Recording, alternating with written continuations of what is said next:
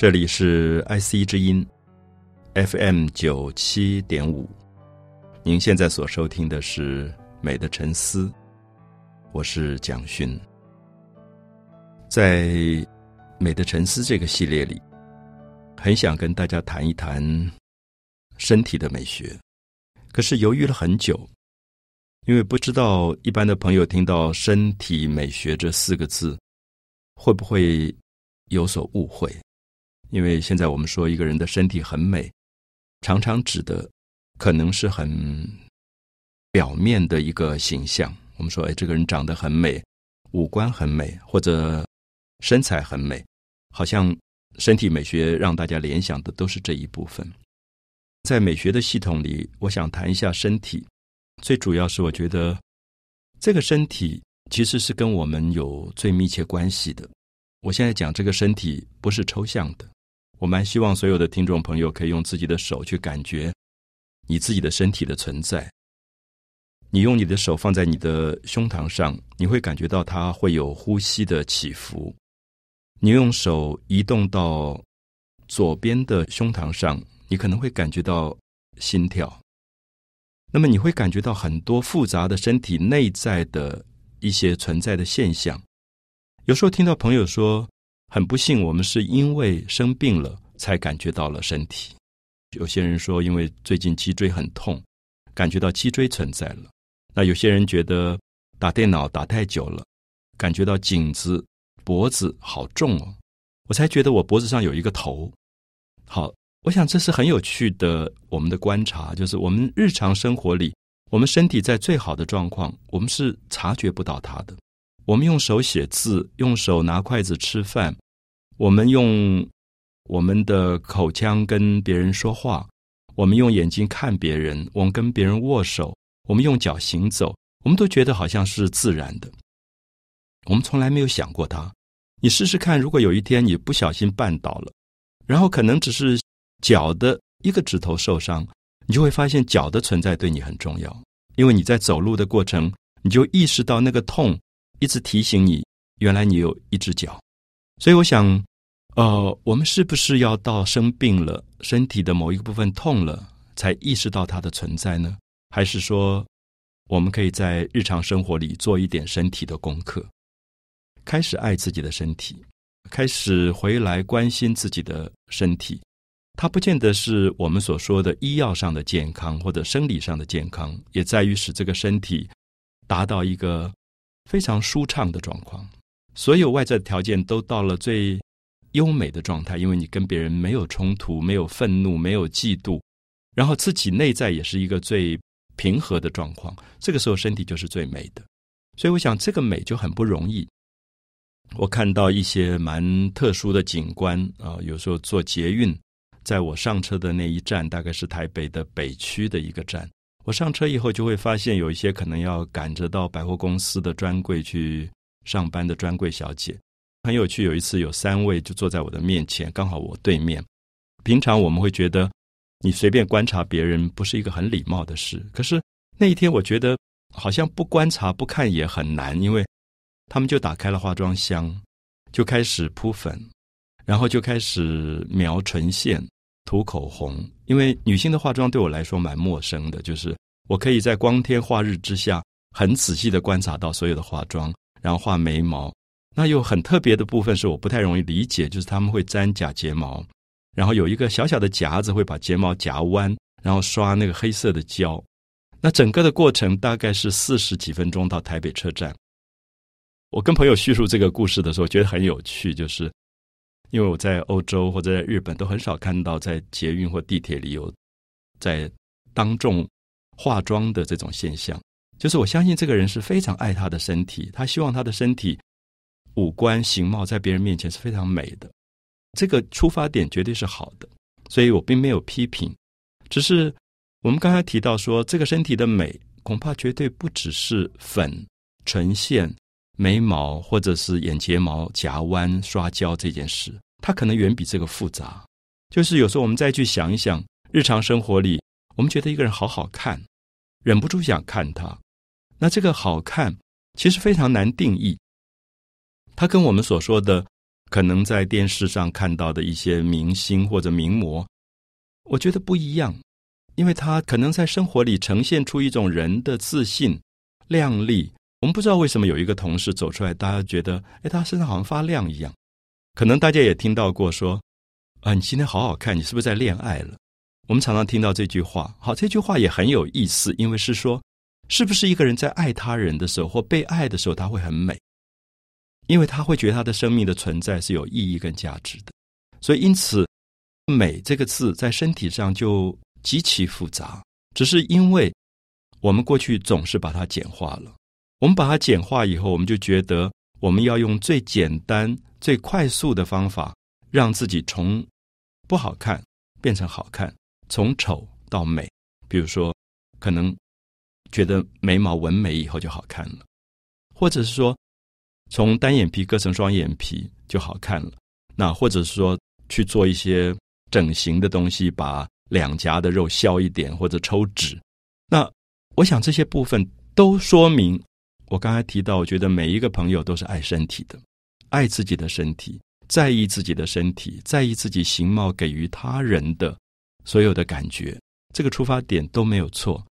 可是因为美太复杂，尤其是人的身体的美。恐怕，往往因为太急速、太速食的改变自己的容貌或者身体，也许结果并不是一个我们最能够赞许的状况。所以我们希望能够在比较长的时间当中，跟大家慢慢的谈一点身体美学，是不是能够从很多复杂的矛盾的状况里，让每一个朋友都感觉到我们的身体是一个上天。最大的礼物，它是一个赏赐。那古人常说“此生难得”啊，我们有一个这样的身体，所以我们应该如何去爱这个身体，让这个身体变成是一个最美的结局？那我想我们会陆续谈下去。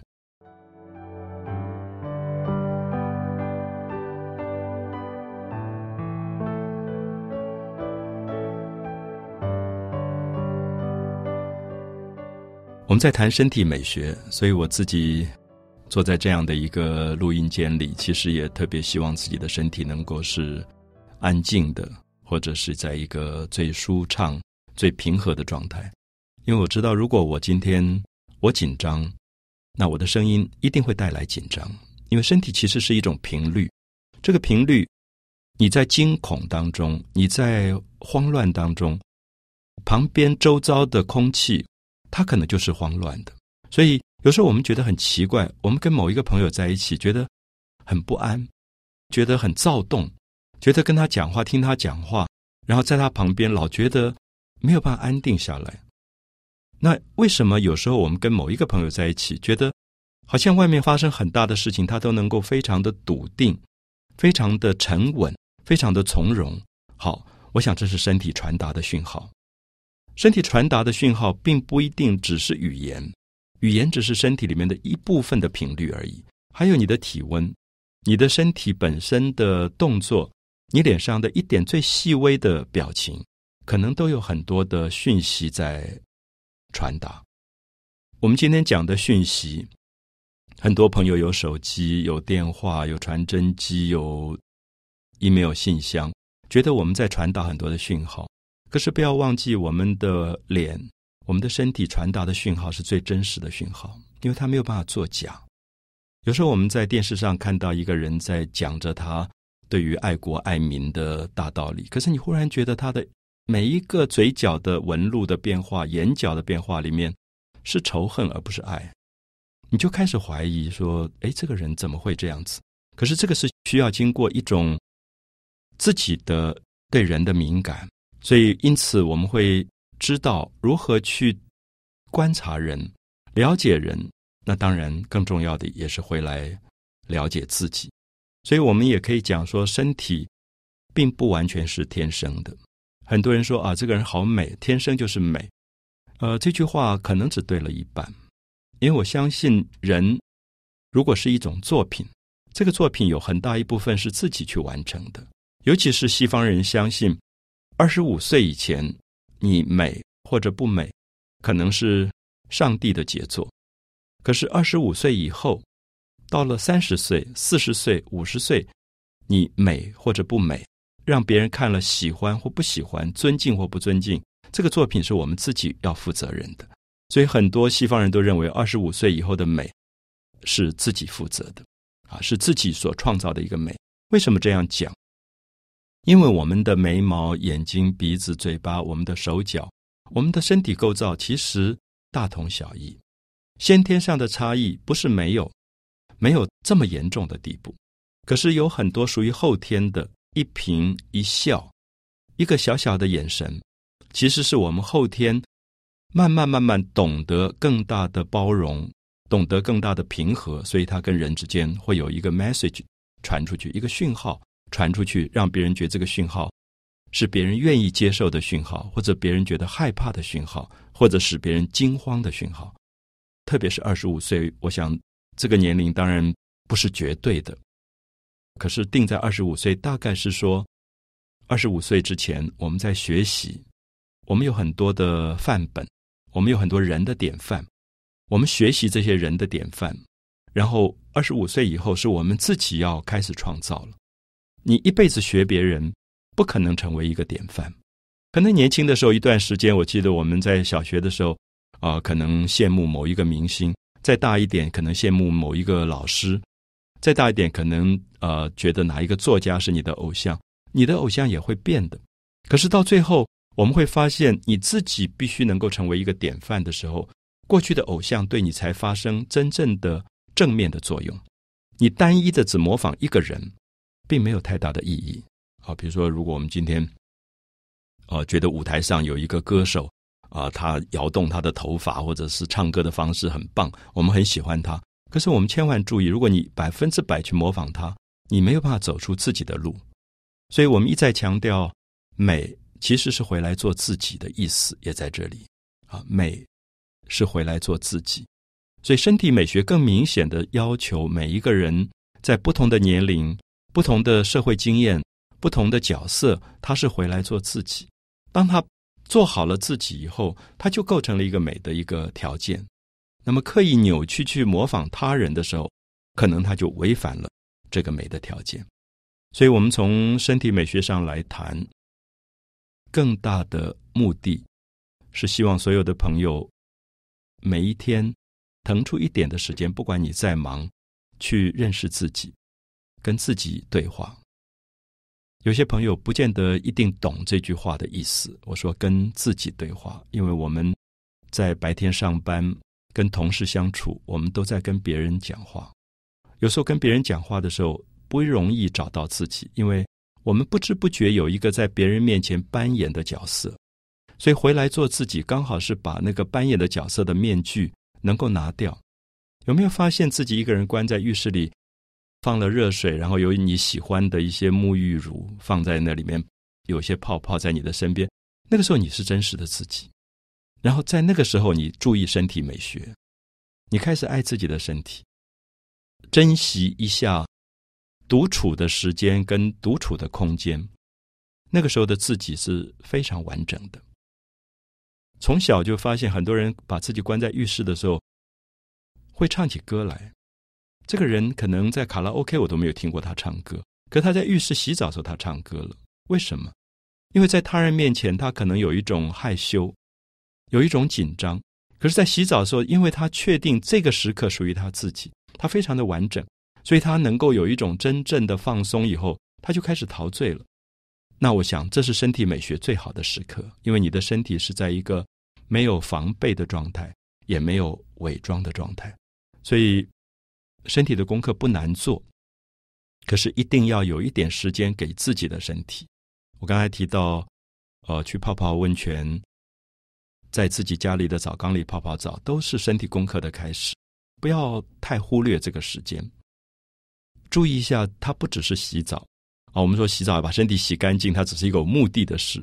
我觉得同时是让你自己感觉到跟你体温很相近的水，在你的周遭。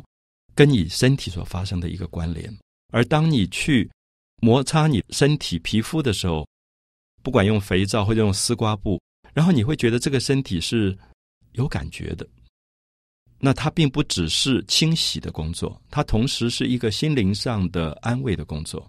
如果这个身体暂时还没有被他人爱过，可是至少你自己要爱这个身体。所以我会鼓励很多的朋友，在这样的时刻，懂得去亲近自己的皮肤，懂得去感觉自己的体温，用你的左手去感觉你的右手。你至少要先做你自己的朋友。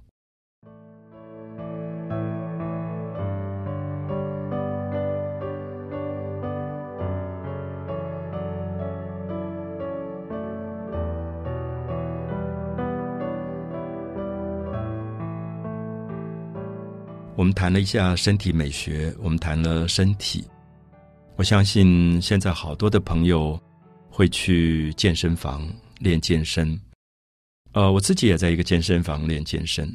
有时候不只是为了我自己要健身，我也在观察很多周遭的朋友在练健身。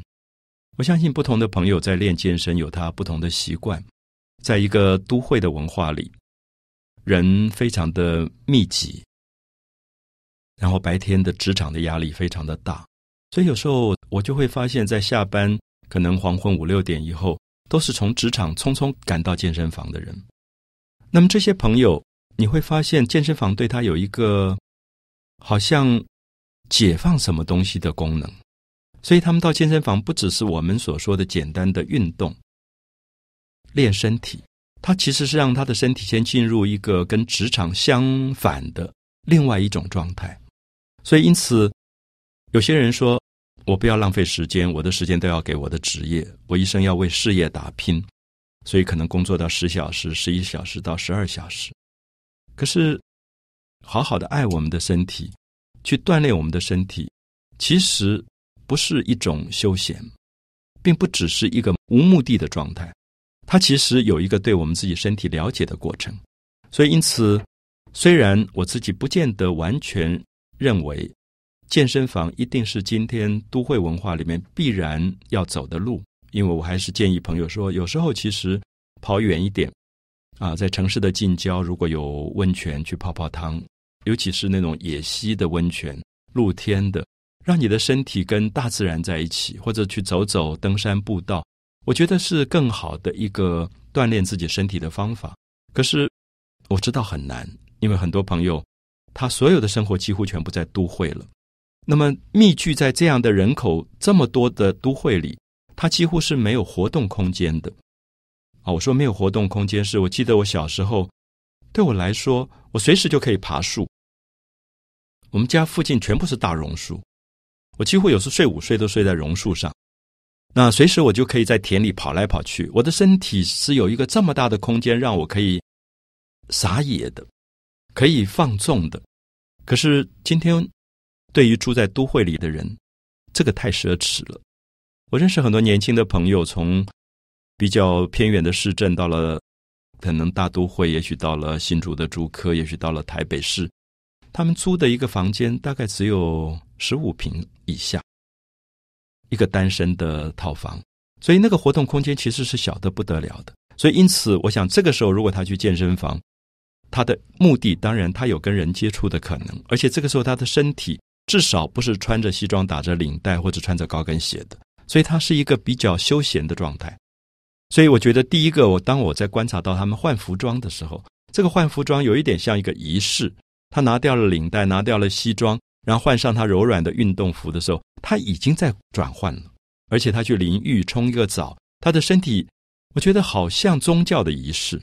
我忽然想到，宗教的仪式里面有所谓的洗礼，用水，其实是让人有一种洗清的感觉。那这个洗清不只是生理上白天职场受到的压力洗清，同时是心灵的洗清的状况。有时候我在想，健身房像不像古代的教堂呢？或者庙宇呢？以前人到教堂或寺庙里面去求一种心灵上的补偿。或者是一种弥补他的心灵上的某一种空虚状态。现在健身房会不会也扮演了同样的角色？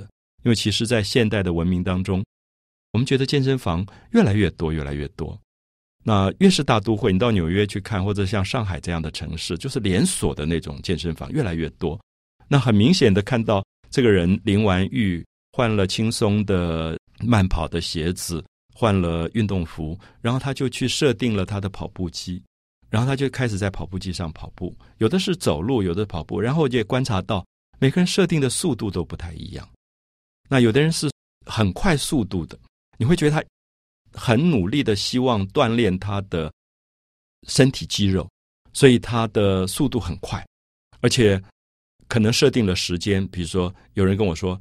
你不跑三十分钟不出汗，其实是没有效的，所以他就一直跑，一直跑。可是有些人，你会觉得他在跑步机上是用行走。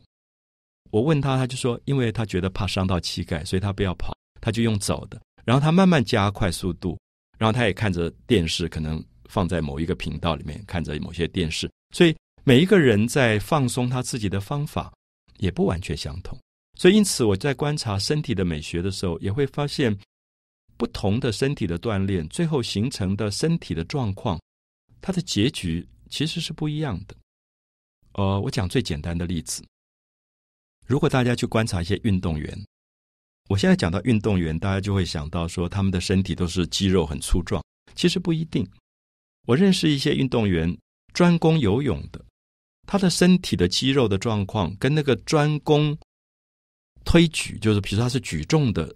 选手是不太一样的，因为那个举重的选手，他的肌肉可能是非常暴突的；还有田径的选手，他的爆发力非常强，他训练他的肌肉变成好像很短，所以全部是爆发力的肌肉。可是那个游泳的肌肉，它就很缓和，它非常的拉长，非常的舒缓。所以因此，我们也会发现说，如果我今天去练西方的拳击，锻炼出来的肌肉，跟练中国的太极拳。同样是拳术，可他的肌肉一定也是不一样的。这个时候，我想大家就可以了解到，在这一系列的身体美学里，我很想跟大家谈的是说，我们身体最后会有一个什么样的状况，跟这个功课有关。我们做拳击的功课，可能变成西方拳击手的肌肉，也可能变成太极拳的肌肉。我们做田径的选手，或者做一个游泳的选手，我们的肌肉状况都不一样。那这是我特别在身体美学想跟大家谈的，就是说要回来做自己。美其实很难做比较，可是你要有充分的自信，相信你做的功课是对的，所以它可以帮助你的身体达到一个最美的状态。可是有时候是一种补偿跟互补。那我们下面谈一下这个问题。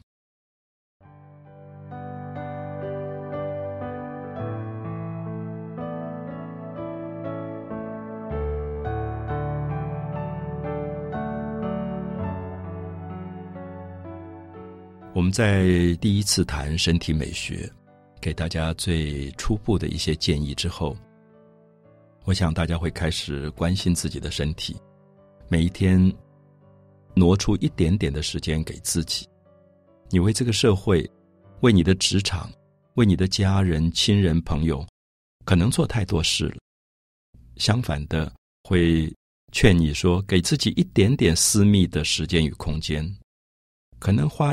半小时吧，或一小时，去爱一下自己，可能是在洗澡的时刻，那么独处的一个私密的空间，了解自己的身体，也知道这个身体目前在什么样的状况。我相信你绝对知道你的身体可能已经累到应该要休息了。如果你在泡澡的时候，你觉得这些水回荡在你的四周，你连呼吸都觉得困难的时候。然后你用你的手去摸一下你的肩膀的肌肉，硬的像砖块一样。我想你可以试试看放放假，因为我相信你绝对比我知道你的身体，你比任何人都知道你的身体。所以这个身体是要你自己去爱它的。最近常常在一些职场里碰到一些朋友，我觉得有一种心疼，因为他们花太多的时间在职场里打拼，最后忘了去爱自己的身体。可这个身体。是一切打拼的基础。我们不是很熟悉那句话吗？说，呃，留得青山在，不怕没柴烧。那这个青山其实就是我们的身体。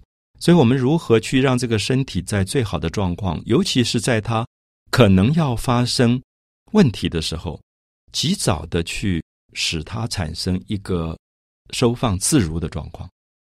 我有时候跟朋友说。是不是我们爱自己的车子都比爱我们的身体多？我们的车子不是有定期保养吗？我们都会送到厂里去保养，然后我们也会去清洗它。我们对自己的身体都没有车子这么好，那不是有一点本末倒置了？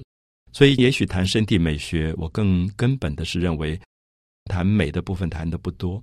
我觉得这个身体你不爱它，它不会是美的。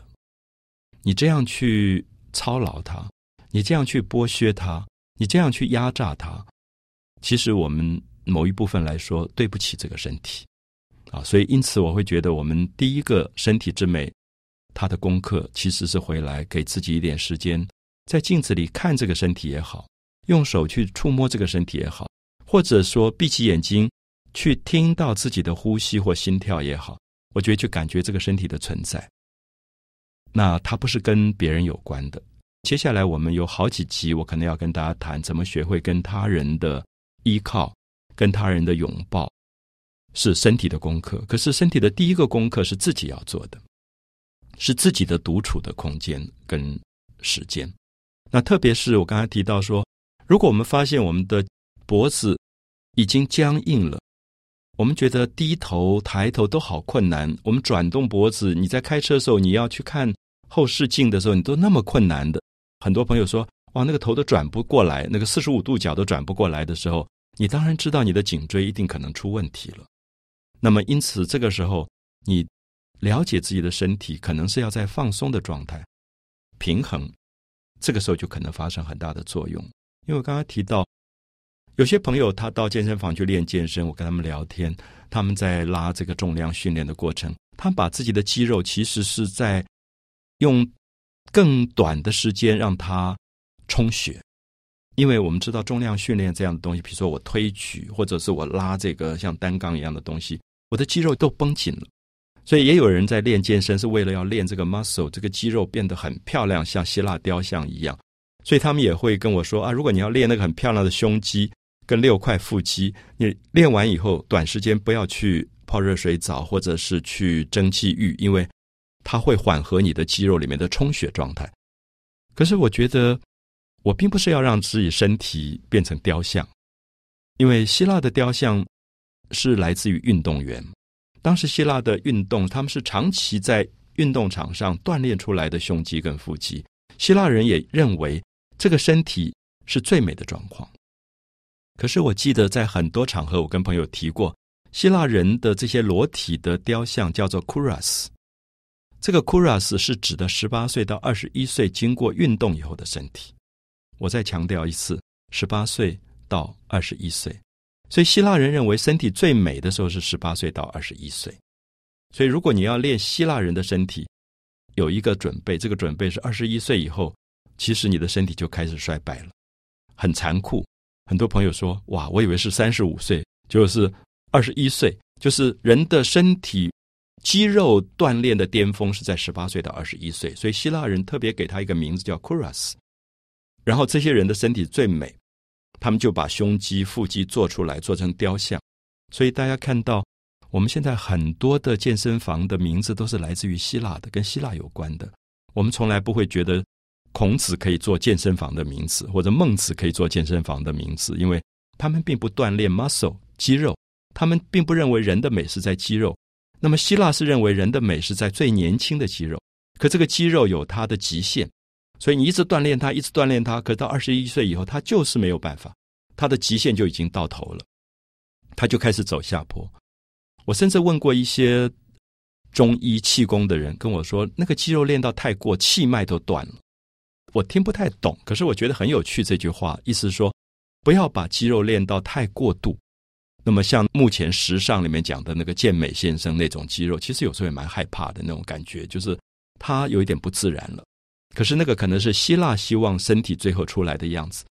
所以，因此，我想在我们接下来的很多讨论里，我们希望谈身体美学，呃，特别是说你现在的身体可能需要哪一种的身体美学。如果你选的刚好是雪上加霜，那可能是得不偿失了。应该是刚好是一个缓和或者互补的状态。就是如果今天我的身体已经太紧张，那我希望我下班以后我得到的训练是一个放松跟缓和的。那当然可能说这个人太松懈了，所以他去练一点重量训练，让肌肉紧张起来，我觉得也是好的，因为它就是平衡。啊，所以我们第一个身体美学的总论啊，我们谈一下关于怎么关心自己的身体，怎么样子使自己的身体走向 balance，走向平衡。那接下来我们都要陆续跟大家谈身体的状况。美的沉思，我是蒋勋。